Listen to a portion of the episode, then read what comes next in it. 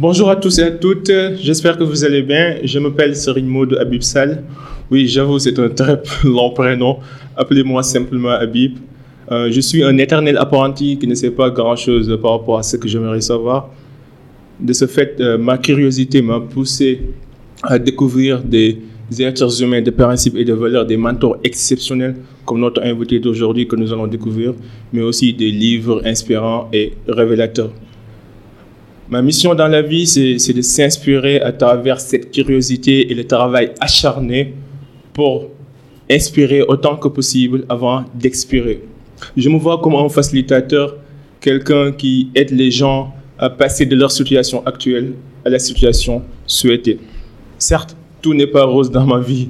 J'ai beaucoup d'échecs, j'ai mes peurs, j'ai mes insécurités, j'ai mes batailles personnelles. C'est exactement pour cette raison que j'ai commencé à écrire des articles il y a quelques années sur LinkedIn, ensuite à créer un blog, toujours dans la quête de clarté, de spontanéité et de la simplicité dans le processus commun rendu complexe qu'on appelle la vie.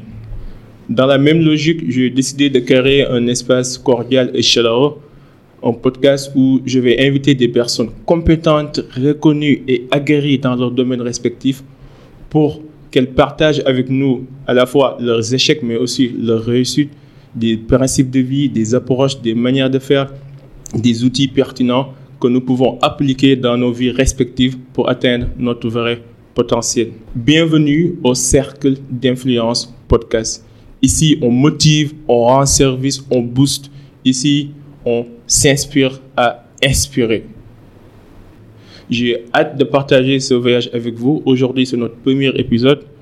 Et n'hésitez pas à souscrire ou à nous suivre. Chaque semaine, nous allons vous revenir avec un invité d'honneur, avec un nouvel épisode que vous pouvez retrouver sur Spotify, sur Apple Podcasts ou simplement sur la chaîne YouTube. Sans plus tarder, nous allons entrer dans le vif du sujet. Aujourd'hui, c'est notre premier épisode et j'ai l'honneur et le privilège d'avoir comme invité d'honneur une personne exceptionnelle, un mentor, une personne de service, un contributeur, quelqu'un qui donne autant qu'il reçoit, quelqu'un qui est disponible, quelqu'un qui est tout le temps au service des autres. J'aurais pas tous les mots pour décrire cette immense personnalité qui est Monsieur Moussa Gay. Moussa, merci d'avoir accepté notre invitation. Merci beaucoup, Serigne Modou Saldi Habib. Euh, mm. Merci, bonjour à tous et à toutes. Euh, merci pour ce, cette brillante idée de podcast Cercle de l'influence. C'est un réel plaisir pour moi d'être aujourd'hui ici pour pouvoir partager euh, sur ce long processus dont tu parlais tout à l'heure, qui est la, la vie. Merci, c'est un réel plaisir. Merci beaucoup. En tout cas, le plaisir est pour nous. Euh, J'ai bien décidé de vous avoir comme premier invité parce que je connais votre cœur, je connais votre sens de service. Pour ceux qui nous écoutent et pour ceux qui nous regardent, est-ce que vous pouvez nous parler brièvement de vous et de votre parcours, de ce que vous faites? Euh, Oui, merci. Euh, je suis Moussa Gueye, comme vous l'avez dit. Je suis né il y a un peu plus de 40 ans. Ça, ça, fait, ça fait quand même un bail. à la CICAP Liberté 5, ici à Dakar, euh, d'un père magistrat et d'une mère femme au foyer. Euh, j'ai eu un cursus normal d'élève. Euh, je n'étais pas, si, si, mauvais en tant qu'élève. Et j'ai passé une bonne partie de ma vie au collège Sacré-Cœur, où ensuite j'ai eu mon bac scientifique, mhm. avant d'aller à l'université évidemment pour faire des études en sciences économiques. Mhm. Alors sur le plan de mon parcours professionnel, déjà avant le professionnel, pour moi le plus important c'est la famille. La famille oui, je suis l'aîné d'une fratrie de quatre enfants. Et actuellement, depuis bientôt 15 ans, je suis marié et père de deux merveilleuses filles. Voilà, globalement. Alors, pour le, pour le partage, pour le parcours professionnel, il a commencé en 2000. Disons qu'entre 2000 et 2015, j'ai eu plusieurs parcours. J'ai fait plusieurs multinationales dans le privé. Et ça m'a permis de dégager deux forts euh, profils, on va dire, comme cadre commercial et ensuite comme cadre financier. Et je suis très à l'aise dans, les, dans les deux domaines, pour tout ce qui touche au métier de l'entreprise, tout ce qui est commercial et tout ce qui est euh, financier. Et euh, c'est en 2014 que j'ai découvert un mouvement qu'on appelle le mouvement Toastmasters International, qui est un mouvement, disons que c'est la plus grande euh, association à but non lucratif, évidemment, où on apprend la prise de parole en public et le leadership. J'ai découvert donc le club Toastmasters de Dakar en 2014. Euh, au départ, c'était pour une problématique de pouvoir euh, mieux gérer mes temps de parole. Et euh, bon an, mal c'est là que je me découvre une passion pour la, la prise de parole en public et le leadership. Alors de 2014 à maintenant, j'ai beaucoup cheminé. Et euh, j'en ai fait une passion et aujourd'hui mm. un métier. Je suis coach et formateur en mm. prise de parole en public, en leadership, développement personnel. Mm, ok. Alors, quel beau parcours. je sais que vous êtes un homme de famille exceptionnel. Vous postez souvent vos petites filles. Ouais. Adorables et surtout intellectuelles. ah ouais. Donc, euh, quand est-ce que vous avez eu le déclic Quand est-ce que vous vous êtes dit, OK, je vais me spécialiser dans la maîtrise de l'art oratoire et de la prise de parole en public? Oui, euh, vous savez, la, la, la, la, peur de prendre la parole en public est décrite mm. par plusieurs études d'ailleurs, qui ont prouvé que cette peur de prendre la parole en public est la deuxième peur au monde mm. après celle de la mort. Vous vous rendez compte? Oui. Euh, vous, vous, avez, vous avez 100 personnes, vous avez les 99 qui ont une peur bleue de prendre la parole devant les gens. Mm. Et euh, en intégrant ce mouvement-là, justement, c'était pour vaincre ma, peur de prendre la parole en public parce que j'avais des choses à dire. Je, suis quelqu'un qui aime partager, en réalité. J'aime beaucoup partager, m'enrichir des autres. Et la, peur de prendre la parole en public était un frein. Donc, quand j'ai découvert ce mouvement-là, j'ai intégré et j'ai commencé à m'exercer à la prise de parole en public. Et euh, en fait, ce qui m'a le plus attiré et qui a fait de, de ce métier-là une passion euh, au, préalable, c'était surtout que je me suis rendu compte que je pouvais, grâce à la, maîtrise de l'oratoire, non seulement avoir confiance en moi, mais aider les autres qui étaient dans mon cas à pouvoir avoir confiance en eux, à maîtriser aussi l'art oratoire. Parce que contrairement à ce que beaucoup de gens pensent, on ne naît pas euh, euh, excellent orateur. C'est vrai qu'il y a des gens qui naissent et qui ont des facilités à parler, mm. mais c'est une compétence qui s'apprend, comme la guitare, comme euh, conduire le vélo, le vélo en fait. Mm. Et lorsque j'ai découvert ça, je me suis dit c'est pas possible, il faut que je puisse partager cela aussi mm. et aider à mon tour des gens à pouvoir maîtriser l'art oratoire et avoir plus confiance en eux. Surtout, c'est important. Vous avez touché un point très important, c'est la confiance en soi. Je me rappelle bien quand j'étais à l'école, euh, mm-hmm. souvent on, avait une association, on avait des événements mm-hmm. et certes, je ne maîtrisais pas les techniques de prise de parole en public. Tout ce que j'avais, c'était ma confiance excessive. Je me disais, je sais tout faire là. Donc là, je prenais la parole, je dandinais, j'avais la voix qui tremblait, je mettais les mains dans la poche.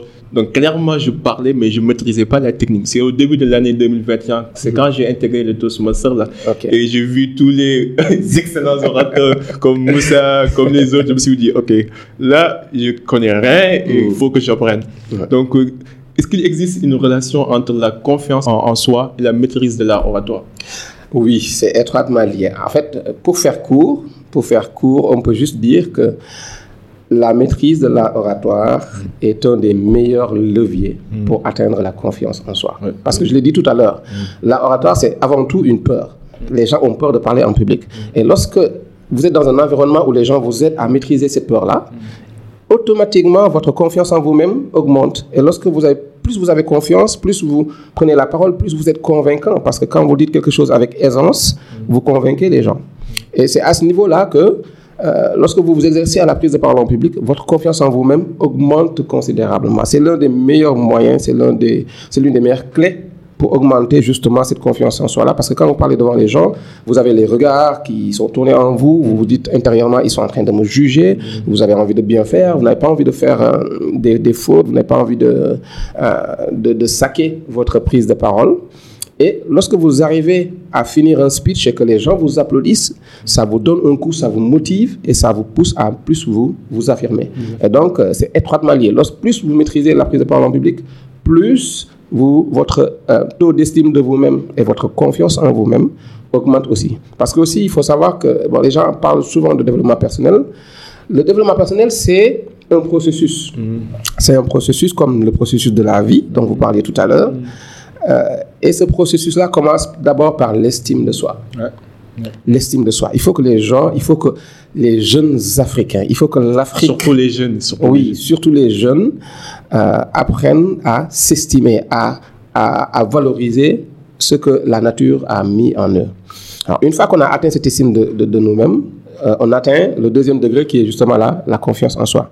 Et cette confiance en soi, là, plus elle évolue, plus elle se développe, ça nous pousse finalement au stade suprême que j'appelle l'affirmation de soi. C'est là qu'on se lève et qu'on a envie de faire bénéficier de notre expérience euh, les autres euh, autour de nous. C'est là qu'on cherche à avoir un, un impact autour de nous. C'est là qu'on se rend compte que le service aux autres est primordial. C'est devenu une condition sine qua non de notre réalisation. Oui.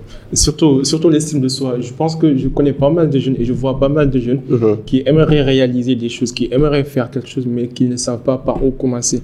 Mhm. Donc, euh, est-ce que vous avez un processus ou bien une méthode ou des étapes spécifiques que les jeunes pourront suivre pour développer leur estime de soi et leur confiance en soi Oui, oui. Euh, là, là, j'indexe encore cette passion que j'ai pour laboratoire, oui. qui est un excellent outil.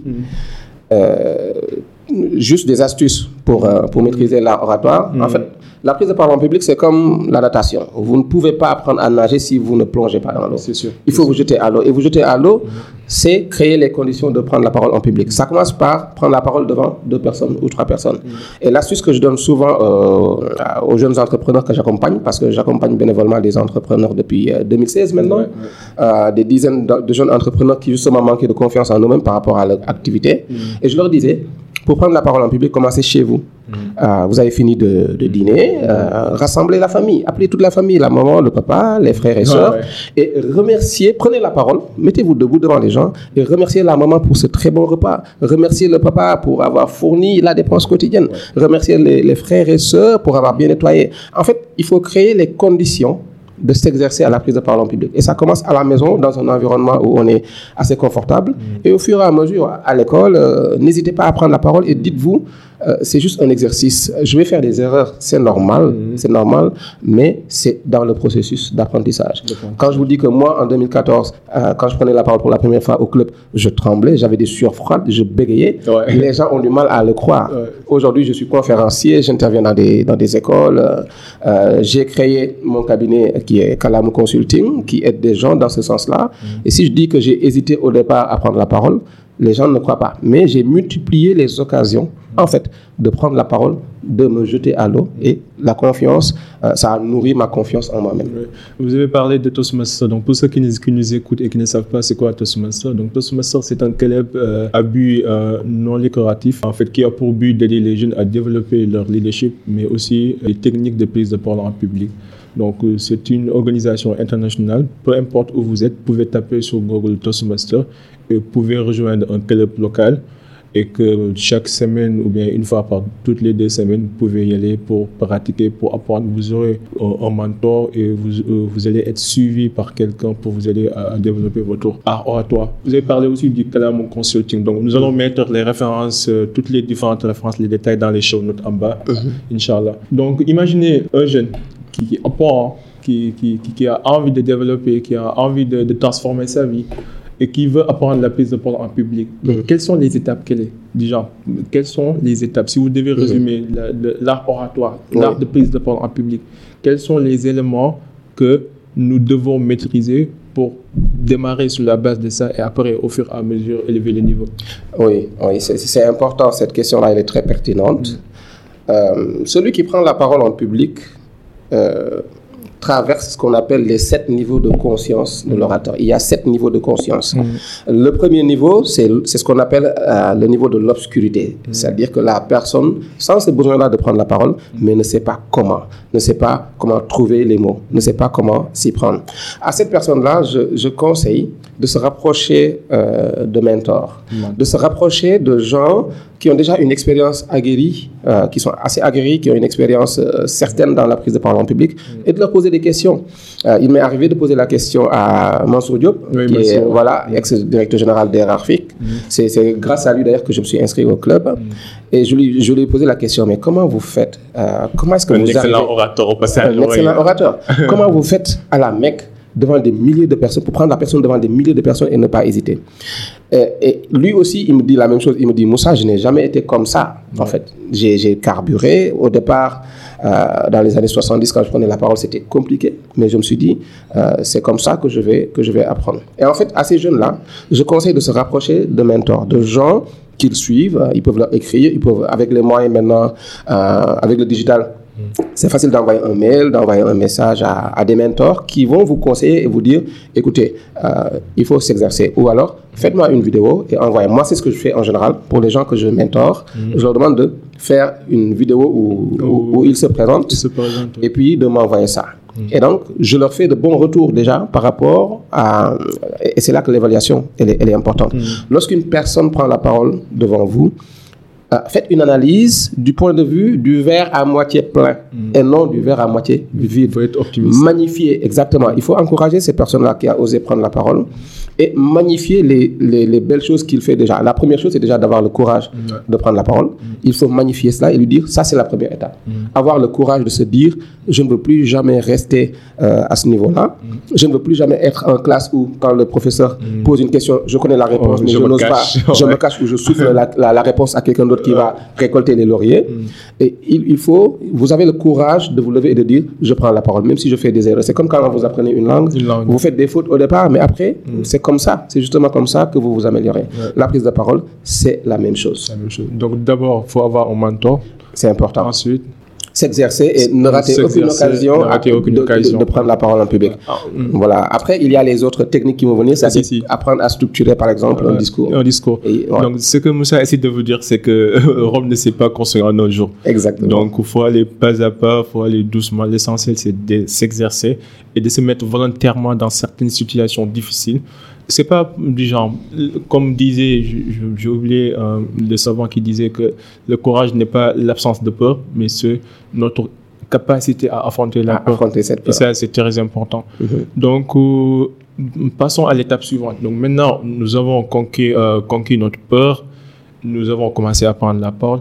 Comment structurer notre discours? Comment structurer notre discours Ouais, la, la structure du, du discours est justement, c'est le premier module, c'est la première étape euh, quand on apprend à, à prendre la parole en public. Parce que quand vous apprenez à prendre la parole en public, vous, vous apprenez un peu l'écriture, vous, vous écrivez votre discours. Et, et la structure, elle est importante parce que c'est la structure de votre discours qui permet à votre audience, à cette personne-là qui est en face de vous, de pouvoir vous suivre facilement. Facilement.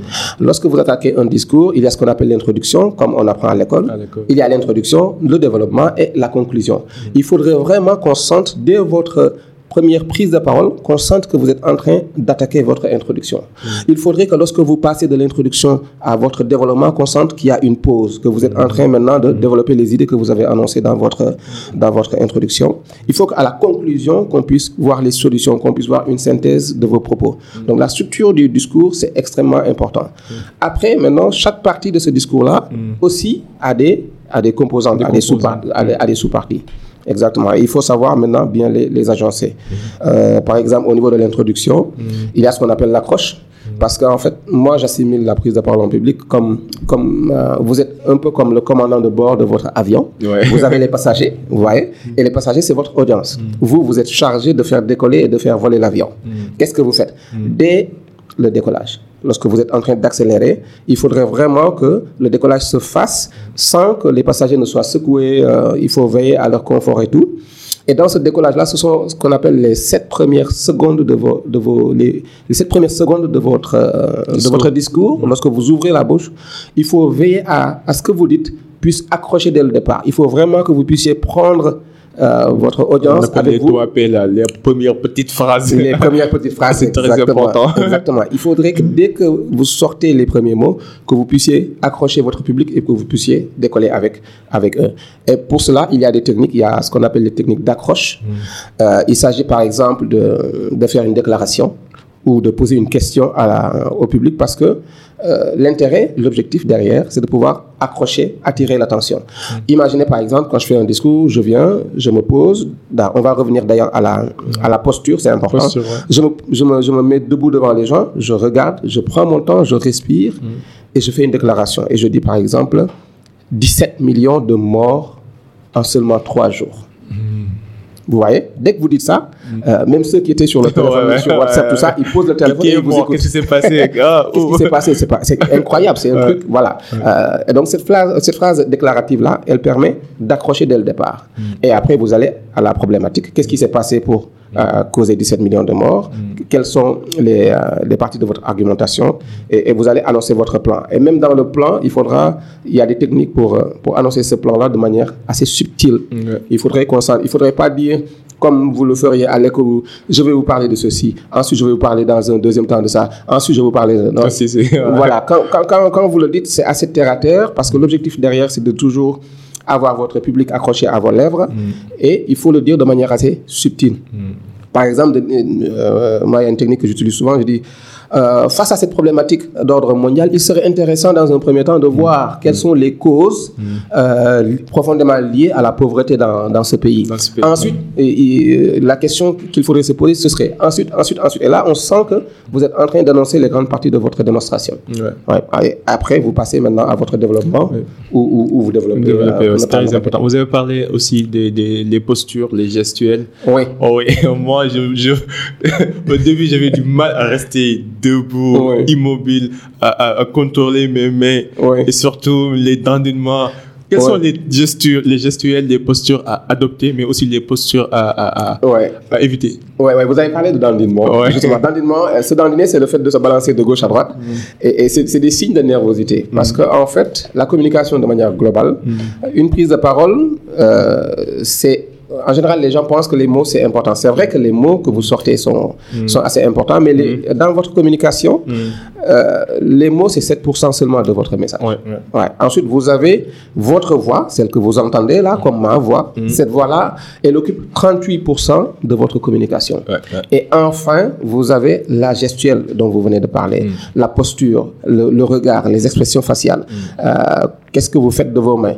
Et cette gestuelle-là, cette posture-là, elle représente 55% de votre communication. Wow, wow. Ce qui veut dire que les gens, ils sont beaucoup plus accrochés à- au son de votre voix et à la posture que euh, qu'ils ne sont accrochés à vos mots. mot, en fait. ouais. Exactement. C'est ce que les gens vont retenir. La, euh, la preuve, quand vous dites que vous êtes heureux et que vous avez le visage fermé, les gens sont convaincus que c'est contradictoire. Exactement. Et donc là, cette posture-là, elle devrait être euh, stable. Et pour avoir une posture stable, il y a ce qu'on appelle la position du H. Il faudrait euh, s'arranger pour ne pas trop écarter les jambes, mais aussi ne pas trop les, les serrer. Avoir les jambes, les genoux alignés aux épaules. Donc ça, cette posture-là, lorsque vous êtes bien droit, vous avez les pieds bien ancrés, ça vous donne une certaine stabilité et ça vous évite justement les dandinnements dont vous parliez. Et euh, dans cette posture-là, vous avez les bras le long du corps et quand vous parlez, votre gestuelle naturelle se met en place. C'est comme euh, si vous faites une énumération, quand vous dites un, on voit que vous avez un doigt qui est, euh, qui est levé, qui est brandi. Euh, deux, c'est deux doigts. Cinq, quand vous faites, quand vous dites j'ai boxé, on voit que votre poing est bien fermé et en avant. C'est cette gestuelle-là qui va parler beaucoup plus que les mots que vous sortez. Et c'est ça qui vient renforcer votre message. C'est pourquoi c'est important de faire attention à sa gestuelle. Euh, heureusement que les gens, en général, ils ont une gestuelle assez naturelle. Euh, ils ont, les gens ont l'habitude de, de parler et de faire des gestes, ce qu'on appelle des gestes descriptifs, qui arrivent à, à renforcer notre message. ouais. Donc, il est important de la, la posture droite, stable, en position H, et une gestuelle assez, assez libérée assez naturelle. Euh, après, comment, comment en fait bien utiliser sa voix? Pour certaines personnes, par exemple, moi j'ai une, j'ai une voix un peu bizarre. Donc, comment on peut faire pour accentuer, pour exercer, pour travailler sur notre voix, pour que ça sonne plus politique, plus leader il faut savoir une chose. Il faut savoir une chose. En fait, euh, notre voix, c'est notre identité. C'est notre carte d'identité. Vous avez 7 milliards de personnes sur Terre. Ouais. Je vous assure qu'on a 7 milliards de voix, voix différentes. différentes, ouais. On a des voix graves, on a des voix aiguës, on a, on a des timbres euh, qui diffèrent. Chaque voix est unique. Et alors, ce qui se passe justement, nous, on fait l'erreur de ne pas aimer notre voix. Ouais, moi, je parle. Voilà. Désolé. Euh, moi, j'étais comme ça au départ. Personne n'aime sa voix. Vous allez poser la question à un chanteur, il serait capable de vous dire j'aime pas ma voix. Je, je pense qu'elle peut être mieux. Et imaginez, votre voix, c'est votre identité, c'est votre compagnon, c'est c'est- avec votre voix que vous communiquez, c'est avec votre voix que vous vivez. Euh, votre voix, c'est votre meilleur ami. Imaginez, vous êtes avec votre meilleur ami, vous êtes, euh, vous êtes accompagné depuis 5 ans, 6 ans, et un beau jour, vous vous levez et vous dites, je ne t'aime plus. Je vous hais. Je vous hais, je ne t'aime pas. Vous dites à votre ami, je, ne- je ne t'aime pas. C'est ce que nous disons à nos voix. si, si. Quand on dit, nous je n'aime pas ma voix, vous êtes en train de dire à votre voix, écoute, tu es là parce que je n'y peux rien, mais je ne t'aime pas. Et quand vous dites à un ami, je ne t'aime pas, il s'éloigne. C'est sûr. Il s'éloigne, ou alors s'il ne s'éloigne pas, il a tendance à se refermer sur lui-même. En tout cas, il va En moins cas, il n'est s'exprimer. plus un allié, en tout cas. Il n'est plus un, un allié. Et ça a des incidences de manière inconsciente sur votre voix. Et la première chose que nous conseillons en prise de parole en public, c'est d'apprendre à aimer votre voix. Et pourquoi aimer votre voix? Parce que justement, elle est unique. C'est cette voix-là qui vous identifie. Vous êtes dans le noir, quand j'entends Seigne Modoussal, je sais exactement que c'est Seigne Modoussal qui parle. Je n'ai pas, pas besoin de, de vous voir. Et donc, c'est votre voix qui est votre identité. C'est la plus belle chose que la nature vous a confiée. c'est avec ça qu'on vous identifie. Et donc, la première astuce, c'est d'apprendre à aimer nos voix. Comme je disais, moi, je n'ai jamais aimé ma voix. je- et, et- et- et ça faisait que quand je parlais, ma voix n'était pas libérée. Et c'est justement Mansour Diop, Oui, euh, dont on connaît le timbre de voix. Ouais, ouais, il a une voix grave, il a une voix exceptionnelle. On adore sa voix. Il m'a dit, moi aussi, j'ai appris à, à aimer ma voix et à aimer sa singularité. Et quand vous apprenez à aimer votre voix, vous êtes beaucoup plus à l'écoute de votre voix. Et lorsque vous êtes à l'écoute de votre voix, vous êtes euh, beaucoup plus focus sur son timbre. Et, et c'est là que vous arrivez à mettre de l'émotion dans ce que vous dites. Et vous devenez votre propre fan, en. Exactement. Vous devenez votre propre fan, mais mieux encore, vous arrivez à doter de votre voix d'autres forces. Vous arrivez à lui donner des inclinations. Moi, par exemple, euh, on me reprochait souvent de, de parler de manière monotone, c'est-à-dire que j'ai un même niveau de voix. Je peux parler pendant une heure, j'ai un même niveau de, de son de voix. Et on m'a dit, écoute, toi, tu parles, euh, tu, tu, tu, tes mots sont remplis d'émotions. Il faudrait que ta voix aussi soit fidèle à ces émotions-là que tu sors. Quand tu parles et que tu euh, parles de quelque chose de triste, il faudrait que la voix puisse infléchir, diminuer et au consent de la tristesse. Quand vous, exprimez quelque chose de joyeux, il faudrait qu'on sente cette énergie-là dans votre voix. Voilà. Et donc la première condition, encore une fois, c'est extrêmement important. D'abord, apprendre à aimer nos voix et ensuite être à l'écoute de cette voix-là. Après, il y a des, exer- des exercices parce que quand vous prenez la parole aussi, c'est dans un environnement bien déterminé. Quelquefois, vous prenez la parole, vous êtes dans une salle assez, assez petite. Des fois, vous êtes dans une salle beaucoup plus grande. Et l'objectif, euh, lorsque vous vous entraînez, c'est de vous mettre au lutrin lorsque euh, vous allez faire votre speech et demander à, à quelqu'un, par exemple, de se mettre au fond de la salle et de parler. L'objectif, c'est de parler jusqu'à ce qu'il puisse vous entendre sans que cela vous coûte des efforts supplémentaires. Donc, c'est des petits exercices que vous faites comme ça, qui vous permettent de, euh, euh, qui, permettent à votre voix de progressivement remplir la salle. Remplir la salle. Voilà. Et tu te mets au fond et tu demandes euh, à l'autre de se mettre à la porte là-bas et tu lui dis Est-ce que tu m'entends? Est-ce que tu m'entends? Ou quand on a le micro, test one, test one. Il faut vraiment écouter notre voix. Après aussi, il faut rappeler que la voix, c'est un muscle comme tous les autres muscles. En fait, ça se solidifie avec l'exercice. Plus Exactement. on parle, plus on travaille sur notre voix, Oui. plus ça solidifie, plus ça devient beaucoup plus clair, ainsi de suite. Exactement. Maintenant, Exactement. imaginez euh, les professionnels, par exemple, dans les bureaux de travail. Parfois, on vient dans une réunion, Mhm. on n'était pas censé participer, et puis tout à coup, on nous demande de prendre la parole ou de faire une présentation. Oui. Donc, est-ce que vous avez des techniques pour mieux improviser? Oui, il y a énormément de techniques. Et est-ce que vous savez que justement l'improvisation, l'improvisation est l'une des meilleures techniques pour détecter les bons orateurs? Des bons orateurs. Ouais. Il est moi, quand je me prépare, je suis nickel, mais quand je me prépare pas, oh, il faut pas me demander. Oui, mais c'est ça en fait. On reconnaît les excellents orateurs à leur capacité à pouvoir improviser. Et, et- et c'est des choses que nous vivons tous les jours. Vous marchez dans la rue et puis tac, il y a euh, Habib qui vous tend un micro et qui vous dit Bonjour, c'est la telle et telle. euh, Qu'est-ce que vous pensez de- du phénomène des inondations ou de- du chômage des jeunes? Donc vous êtes tenu de répondre. Alors, il y a plusieurs techniques pour euh, répondre de manière improvisée. Euh, la première technique, celle que j'aime beaucoup, c'est ce qu'on appelle la technique de la méthode PrEP. PrEP, c'est un peu en anglais. P-R-E-P. P pour des points, your point of view. Euh, donc, tu donnes ton avis. Lorsqu'on vous pose une question, quelle que soit la question, vous avez déjà un avis dessus. Donnez votre avis. Mais vous ne vous limitez pas à ça. Donc, point. P pour point. Ensuite, R pour reason. Euh, une fois que vous avez donné votre point de vue, vous dites Je pense que c'est pas du tout normal euh, ces violences que l'on remarque euh, contre les femmes. Et Après, il faut dire la raison. La raison. Donc, vous dites pourquoi est-ce que vous êtes contre cela? Euh, Parce que la femme est le socle de la société. La femme, c'est nos mamans, c'est nos sœurs. Elles sont euh, tenues euh, de- d'enfanter. c'est c'est à eux que, c'est à, à, à elles plutôt que Dieu a mis, c'est dans elles que Dieu a mis le secret de la vie. Donc vous donnez la raison pour laquelle vous pensez qu'on ne doit pas faire de violence aux femmes. Une fois que vous avez donné cette raison-là, il faut donner un exemple. Donc c'est le E. Ouais. Exemple. Il faut donner un exemple. Et c'est toujours bien de donner un exemple chez vous. Hein. Vous dites, euh, le mois dernier, dans mon quartier, à, la Liberté 5, il y a eu justement une femme qui a été battue. Vous donnez cet exemple-là et ça permet à votre audience de fixer et d'avoir euh, cette image-là de ce que vous dites. Et une fois que vous avez donné l'exemple, le dernier P, c'est le point, mais c'est juste point pour dire la synthèse. Et donc, à ce moment-là, vous dites la synthèse. Donc, finalement, avec tous ces exemples, et euh, au 21e siècle, où la femme est glorifiée, il est juste inadmissible, je pense qu'il est inadmissible d'exercer de la violence sur les femmes. Donc, ça, c'est une technique d'improvisation qui est assez efficace. Euh, point, donnez votre avis tout de suite. Ensuite, euh, donnez la raison. Une fois que vous avez donné la raison, donnez un exemple, exemple. précis dans votre quartier. Une fois que vous avez donné l'exemple, faites une synthèse avant de conclure. Ouais. Mais il y a aussi un aspect fondamental de cette improvisation-là, c'est les premières secondes. Ouais. C'est lorsque Céline Modoussal vous pose la question, euh, il vous faut rapidement organiser Bon, vos ma idées. technique, je euh, repose la question pour prendre, pour prendre le temps nécessaire euh, pour réfléchir, Pour réfléchir. à, à ce Oui. que je, je, je, je veux dire. Oui, il y, a- il y a des gens qui reposent justement la question ou, ou qui, qui, qui disent Je n'ai pas bien entendu, est-ce que vous pouvez reprendre? Oui, ça c'est une technique. mais Il y, a- il y a une autre technique qui est beaucoup plus efficace. C'est- justement de remercier la personne par rapport à la question. Vous lui dites, Seigneur Modoussal, vraiment merci pour cette question. Et quand vous dites merci pour cette question, vous êtes Comme les politiciens. C'est les politiciens, exactement. Ils sont très forts dans cela. Ouais. Et quand vous remerciez la personne pour la question, vous êtes en train de chercher déjà deux à trois idées. Vous ne vous arrêtez pas à dire merci. Vous marquez une pause et vous dites cette question est vraiment pertinente. Elle est vraiment intéressante. Et donc là, vous êtes toujours, vous gagnez quelques secondes encore pour rassembler vos idées. Et puis là, vous vous lancez par la méthode PrEP, par exemple, en donnant votre avis. Il y a d'autres méthodes. Euh, une méthode aussi que j'aime beaucoup, c'est la méthode euh, chronologique. C'est euh, passé, présent, futur. Quelle que soit la question, vous êtes capable de dire Je vous remercie par- pour cette question qui est très pertinente, monsieur Serine Modoussal. Euh, il, faut bien réfléchir à cette question-là parce que avant, dans les années 60, qu'est-ce qui se faisait? Euh, On avait remarqué que telle chose, telle chose, telle chose était faite de telle manière.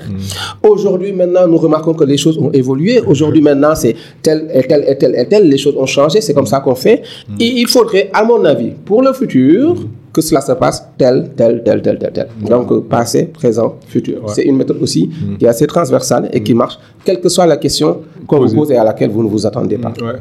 D'autres méthodes à part les deux Oui, il y a ce qu'on appelle la, la- méthode des avantages et inconvénients. Ouais, ouais, ça- Ouais, qui marche très bien aussi. Hein. Quelle que soit la question, euh, même pour le coronavirus par exemple, vous êtes capable de dire, OK, euh, il y a plein d'inconvénients euh, sur la santé, mais au moins le coronavirus nous a permis de resserrer les liens, de revenir à une certaine humanité pendant cette période de, Mm. de confinement. Donc, quelle que soit la, la question, vous pouvez tourner cela en avantages et inconvénients. Mm. Et après, ne pas oublier dans votre conclusion de donner votre avis, parce que c'est pour cela qu'on pose la question. C'est très important. Voilà. important. Bon, j'espère que vous prenez des notes là, parce que là, on vous sert des, de la connaissance, du savoir gratuitement comme ça. C'est pas normal.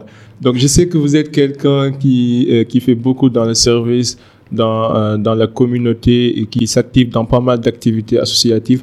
Parlez-moi de votre concept euh, High Performance Leadership que vous avez eu à faire avec votre ancienne école. Oui, oui. Euh, le High Performance of Leadership, euh, vous savez, au Toastmasters, c'est une plateforme internationale, comme on l'a dit tout à l'heure. Il y a des parcours, des filières combinées en communication et en leadership. Et euh, il y a des grades. Donc, pour atteindre le grade suprême de DTM, Distinguished Toastmaster, c'est un peu comme le, le doctorat à l'université. Euh, on vous dit, alors, pour être docteur, pour être DTM au Toastmasters, vous devez accomplir un projet euh, qu'on appelle le High Performance of Leadership, le HP HPL. Et ce projet-là, il faudrait que ça peut être au sein du club, ça peut être à l'extérieur du club, à votre entreprise ou dans votre quartier. Donc moi, je suis arrivé au niveau où je dois faire ce projet-là pour, euh, pour passer après euh, et être, euh, avoir ce titre-là. Et nous sommes dans une association. Nous avons créé un groupe WhatsApp avec les anciens du Collège Sacré-Cœur. Nous sommes à peu près plus de 200 dans ce groupe-là. Et j'avais justement pensé à cela. On s'est dit, on est une association. Qu'est-ce qu'on peut faire pour rendre un peu service à cette école-là qui nous a forgés? Et c'est là que j'ai pensé à cette plateforme-là, parce qu'on a beaucoup d'informaticiens dans, euh, dans notre groupe, on a des ingénieurs, euh, on a tous les profils. Et je leur ai dit, on pourrait peut-être créer une, une, plateforme en ligne euh, uniquement dédiée à l'école Et ça nous permettrait de nous-mêmes, en tant qu'experts dans nos domaines différents, de pouvoir intervenir, aider les enfants qui sont, qui sont à l'école. On a déjà, j'ai beaucoup d'amis qui, dont les, les enfants sont, sont dans cette école-là. Et pour les aider, on pourrait charger des cours euh, et même faire des cours en ligne, en direct, le soir, en, en, en mode répétiteur ou pendant les week-ends et faire des cours, euh, donner des cours dans, dans cette plateforme-là.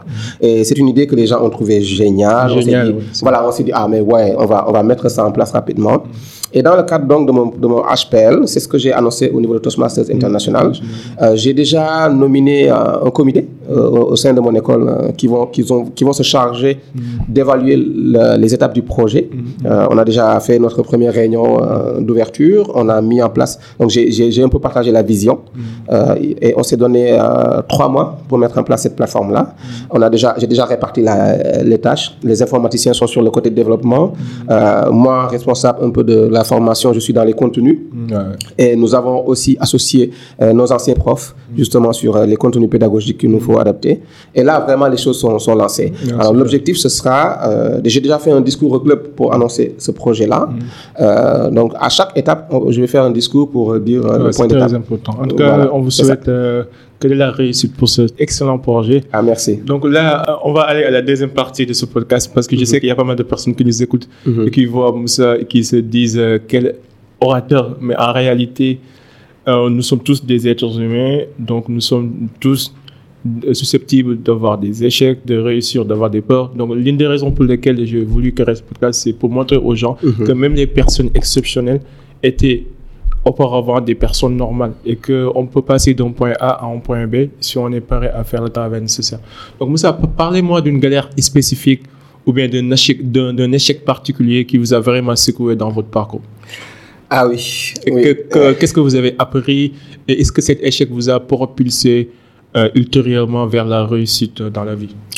Oui, des échecs. euh, quand vous dites à quelqu'un qu'il faut souhaiter avoir des échecs, il va vous dire mais ah, il, est malade ou c'est quoi i- inévitable. Ça, je vous dis, mes amis. Exactement. En fait, les, les, les échecs, les échecs, c'est- c'est c'est juste un échec, un obstacle euh, que vous rencontrez. C'est c'est juste un signe qui vous dit, c'est pas le bon chemin, prenez un autre chemin. C'est juste ça. Le, che- le- le chemin de la réussite, c'est pas par ici. Tournez-vous de, de l'autre côté. Des échecs, j'en ai eu énormément, euh, mais je disais que le- les échecs, les échecs, c'est partie intégrante de la vie. Au contraire, quand on subit un échec, cet échec-là nous dit ici, c'est pas le chemin euh, pour la réussite. Il faut essayer un autre chemin. C'est comme ça qu'il faut comprendre les échecs. Et il y a un échec qui m'a particulièrement marqué dans ma vie. C'est euh, après avoir obtenu le bac, je suis arrivé à Cheikh Anta Diop. Euh, alors j'ai intégré la faculté des sciences économiques et de gestion. Ouais. Euh, comme j'ai dit, je n'étais pas un si mauvais élève euh, dans mon cursus euh, au collège et tout. Et j'arrive en première année de sciences économiques et paf, premier examen, j'échoue. Ça m'a fait une claque. Je me suis dit c'est pas possible parce que pour moi, j'estimais avoir fait tout ce que je devais faire pour passer cet examen-là. En tout cas, j'allais régulièrement à tous les cours, je faisais les, les travaux dirigés, les TD, je faisais des exercices, j'ai préparé mon examen et j'arrive euh, et c'est un échec total. Ça m'a marqué, ça m'a fait une claque. Et euh, pendant, je vous dis, j'étais tellement abattu, j'ai tellement euh, accusé le coup que pendant les deux à trois mois de vacances qui nous restaient, parce que à l'université après vous avez une seconde chance en octobre, j'arrive encore au mois d'octobre, je n'étais pas remis de mon échec, donc euh, j'ai échoué en octobre. Et donc il me fallait reprendre pour la première fois une classe de ma vie. Ouais, c'est compliqué. Ouais, et ça m'a rendu malade. Mais en fait, après, j'ai appris à me calmer. euh, j'ai parlé à mes parents, à mon père surtout, qui a été euh, et qui est encore mon plus grand mentor. Et qui me dit c'est normal parce que l'université c'est d'autres réalités, c'est pas le collège. Il faut, il faut, euh, la chose à faire c'est de réfléchir à qu'est-ce qui t'a fait échouer, Moussa, et après rectifier le tir parce que là encore tu as, tu as une autre chance. Et euh, c'est là que j'ai revu ma méthode de travail. J'ai, euh, j'ai, je suis allé à l'information. Je me suis dit, qu'est-ce qui n'a pas marché? Je pense qu'il y a des choses que j'ai ratées au niveau du système éducatif à l'UCAD. Je suis allé voir mes professeurs, je leur ai parlé, et c'est là que j'ai eu euh, des conseils. Des conseils. Ils m'ont guidé, et après je suis, je suis, je suis passé. Mais je veux dire, en termes de, de coûts Ouais, ouais. ça m'a fait quelque chose. Ah, c'est sûr, comme tout le monde. ouais. Actuellement, est-ce que vous avez une peur ou une insécurité que vous essayez de conquérir? Là, j'ai pas envie de dire que j'ai pas de peur. Je, je, je sais qu'il y a, parce que la vie est ainsi faite, il y a toujours des défis. Il y a énormément de défis qui se posent euh, en ce moment. Là, par exemple, j'ai lancé mon, mon cabinet qui est Calam Consulting. Il me faut développer le cabinet. J'ai d'autres activités. Euh, J'aide des gens aussi dans la prise de parole en public. Euh, et en fait, moi, ma peur, c'est de ne pas décevoir les gens. C'est de pouvoir apporter le service requis Ouais. à sa juste valeur par rapport aux besoins des gens.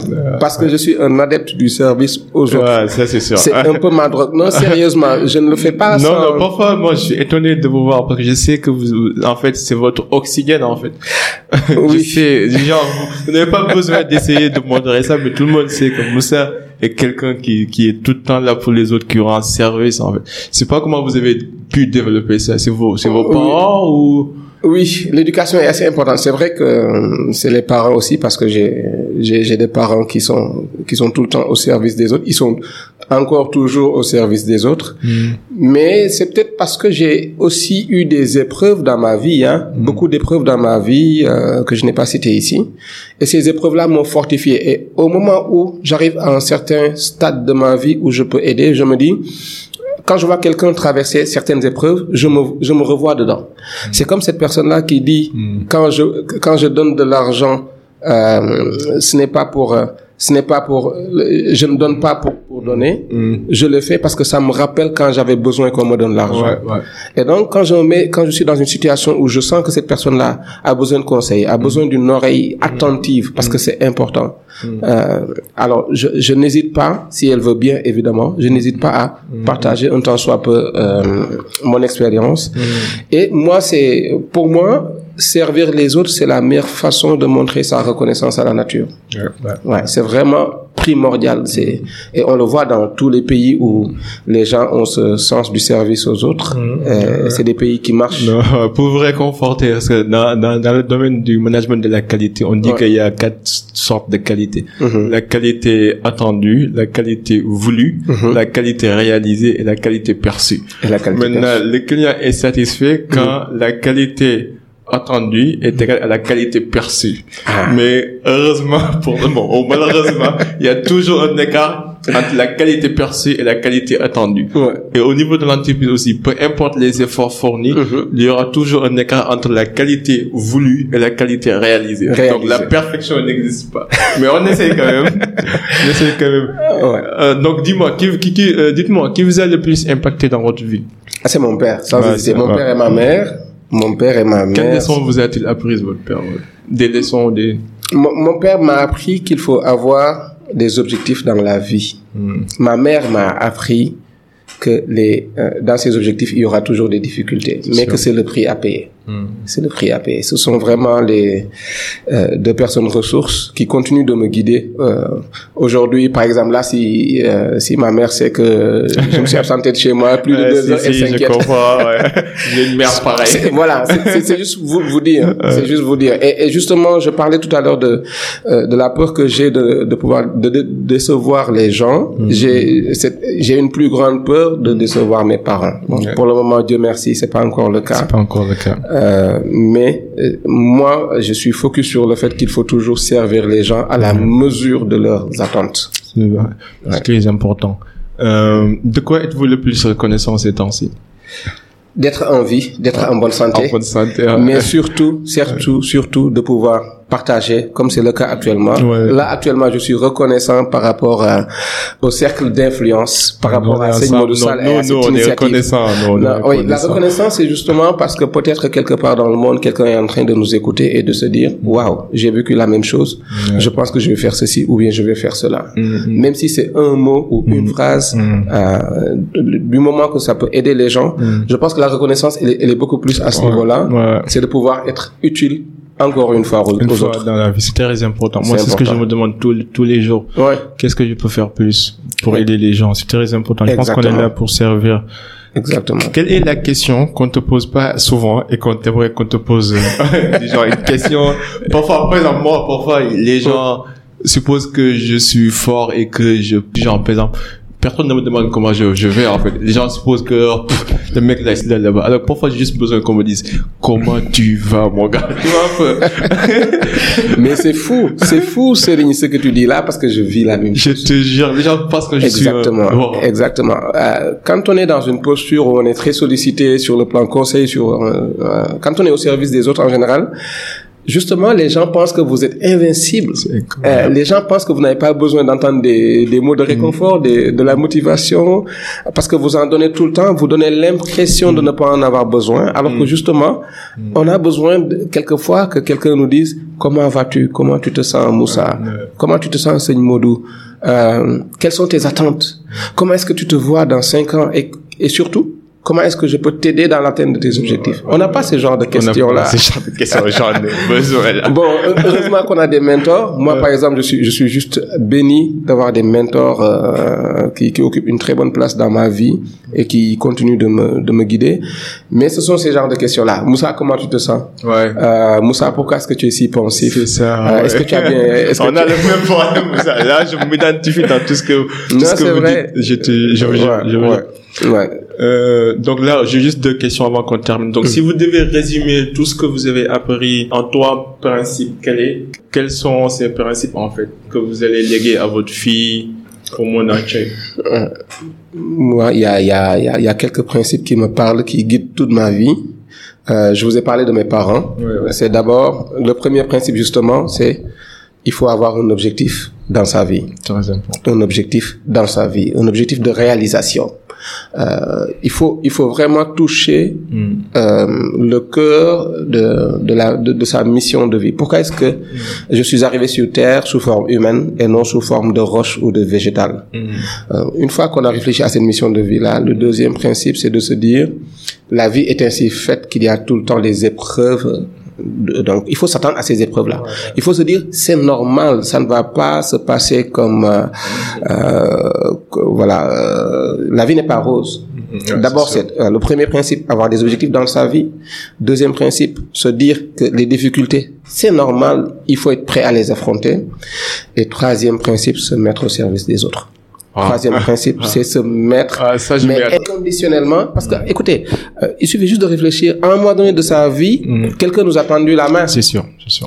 Quelle que soit la personne, aujourd'hui vous prenez euh, Jeff Bezos, vous prenez les plus grands, euh, vous prenez Nelson Mandela, vous prenez les grands de ce monde, vous prenez euh, Serigne Ahmed Bamba, Ouais. voilà, c'est c'est des gens qui à un moment donné ont été dans le bon environnement pour éclore. Et euh, la meilleure façon justement de remercier Allah, de remercier la vie, de remercier l'univers, c'est de se mettre au service de cet univers-là. C'est très important. Ouais. Et ma dernière question, quelle influence aimeriez-vous laisser dans ce monde? J'aimerais justement la, la, la, la seule influence que j'aimerais laisser dans ce monde-là, c'est que le service est le secret de Ah, tout. ah, ah. Tout se résume au service. Au en fait. service. Il faudrait plus l'humanité se mettra au service Ouais. de l'humanité. J'ai l'impression mieux que vous l'humanité se, dans, se un, dans portera. un autre temps. euh, certainement, vous étiez ami avec Gandhi. dans une autre époque. Oui, mais, mais je pense que plus l'humanité se mettra au service de l'humanité, mieux l'humanité se portera. Moussa, je, je vous apprécie. Je vous respecte. beaucoup. Je vous admire. Vous êtes euh, un mentor. Franchement, vous faites partie parmi euh, les meilleures connaissances que j'ai eu à connaître euh, l'année dernière, 2021. Euh, intégrer Toastmasters, ça, ça a été une, une belle expérience et surtout, ça, ça a dépassé toutes mes attentes. Ah, Donc, je, je vous remercie d'avoir accepté notre invitation. Ici, c'est c'est le cercle d'influence, c'est votre cercle. Mhm. Si on peut aider, n'hésitez pas. Si vous avez quelque chose à promouvoir ou Mhm. peu importe la manière, nous serons toujours là pour vous.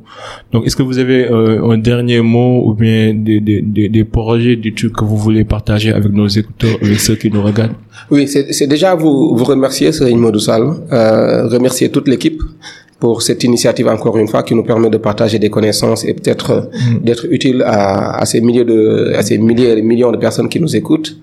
Euh, merci pour cela. Euh, je remercie évidemment mes, mes parents. Je remercie mon épouse. Ouais, Euh, qui voilà, mon épouse qui est qui est un pilier dans ma vie, et mes deux princesses aussi, qui euh, qui sont aussi une de mes raisons de vivre. Euh, je remercie euh, tout le monde, je remercie les amis, euh, le club Toastmasters qui a fait de moi ce que je suis aujourd'hui, mm. sans nul doute. Mm.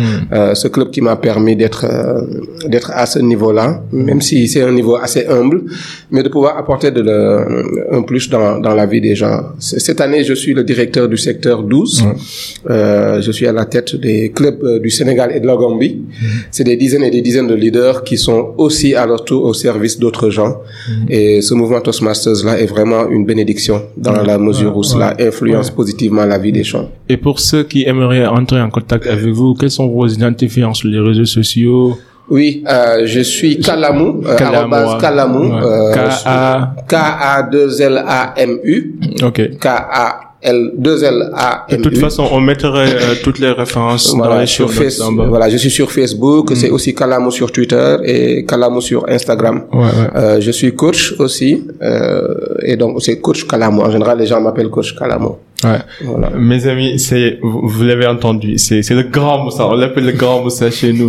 Donc n'hésitez pas à, à, entrer en contact avec euh, lui sur les réseaux sociaux. N'hésitez pas à lui envoyer des messages. Et si vous avez besoin de coaching sur la prise de parole en public, sur l'oratoire, n'hésitez pas à contacter Moussa. Bon, nous sommes arrivés à la fin de notre premier épisode. Je vous remercie.